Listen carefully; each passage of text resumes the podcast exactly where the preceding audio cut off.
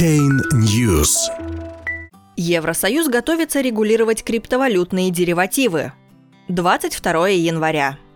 Высокая волатильность криптовалютных активов и сложность деривативов как финансовых инструментов побудили организацию по ценным бумагам и рынкам Евросоюза ESMA озаботиться защитой интересов частных инвесторов – Регулятор намерен выяснить с привлечением участников финансового рынка, насколько криптовалютные контракты на разницу стоимости CFD соответствуют общим правилам европейского рынка деривативов.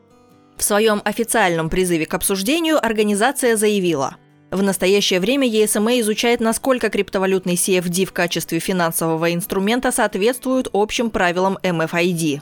ESMA планирует и в дальнейшем изучать этот вопрос и приветствует обмен мнениями. Европейский регулятор предложил участникам финансового рынка обсудить такие возможные меры минимизации рисков инвестирования в криптовалютные деривативы, как снижение кредитного плеча, стандартизация условий маржи и автоматическое закрытие позиций. Среди прочих мер рассматривается возможность запрета продажи криптовалютных CFD розничным инвесторам.